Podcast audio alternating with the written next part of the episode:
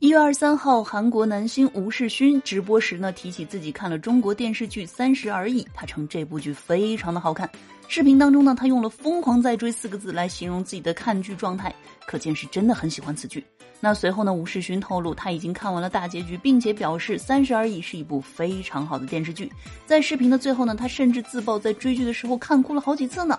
看来外表帅气的男星在生活当中也是非常感性的。那此前呢，有消息称韩国某电视台 JTBC 呢将会翻拍这部在播出后好评如潮的电视剧，这也是 JTBC 呢第一次翻拍国产电视剧。不得不说，《三十而已》的确是非常成功了。那韩国方面呢将要翻拍的消息一经传出，立刻有网友表示希望孙艺珍来出演韩版的《三十而已》当中的王曼妮一角，而王曼妮的扮演者江疏影呢也在网友的评论下留言表示单方面同意，不知道这个有趣的提议是否会变为现实呢？